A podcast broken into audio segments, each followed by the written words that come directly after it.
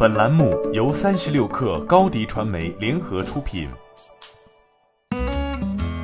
本文来自未来汽车日报。近日，新造车公司陆续公布二零一九年交付成绩。威马汽车首款车型 EX 五，二零一九年累计交付一万六千八百一十辆，在造车新势力单车年度交付量排行榜中居首位。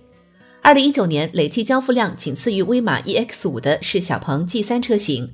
据小鹏汽车官方信息，二零一九年小鹏 G 三累计销量一万六千六百零八辆，上险量一万四千一百九十一台。此外，据中国汽车技术研究中心数据资源中心，蔚来 ES 六全年上险数一万一千四百九十台。成立于二零一五年的威马汽车目前有两款车型，分别为二零一八年九月启动交付的 EX 五和二零一九年十一月上市的 EX 六 Plus。其中，威马 EX 五主打十五万至二十万元终端电动车市场，这一价格区间是中国汽车消费领域的核心战场。传统燃油车在这一价格区间占有极大的市场份额，仅次于十万到十五万元区间。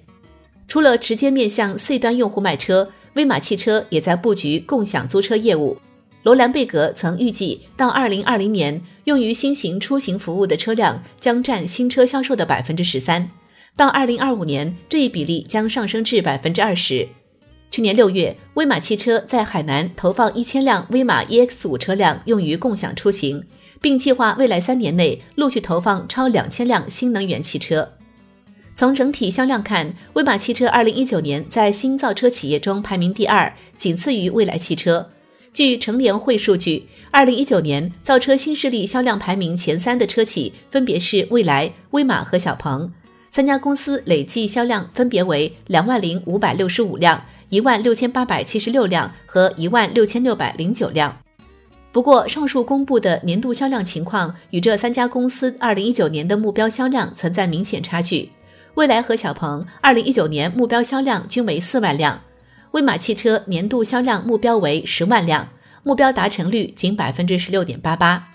由于国内新能源汽车市场尚未成熟，充电桩等配套设施的建设、新能源二手车残值率低、电池检测标准尚未完善等原因。新能源汽车发展并没有进入快车道。对于新造车公司和传统车企的新能源板块来说，二零一八年至二零二零年是关键的窗口期。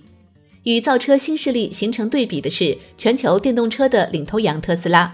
二零一九年，特斯拉共交付三十六点七万辆汽车，同比增长超百分之五十，中国市场销量占比约百分之十二。其中，特斯拉 Model 3车型二零一九年累计交付二十四万七千零一十一辆，是全球电动汽车销量冠军。二零二零年，国产特斯拉 Model 3的批量交付将给中国传统车企的新能源车和新造车企业带来更大的竞争压力。随着特斯拉的本土供应链逐渐成熟和零部件逐渐实现国产，Model 3还有较大的降价空间。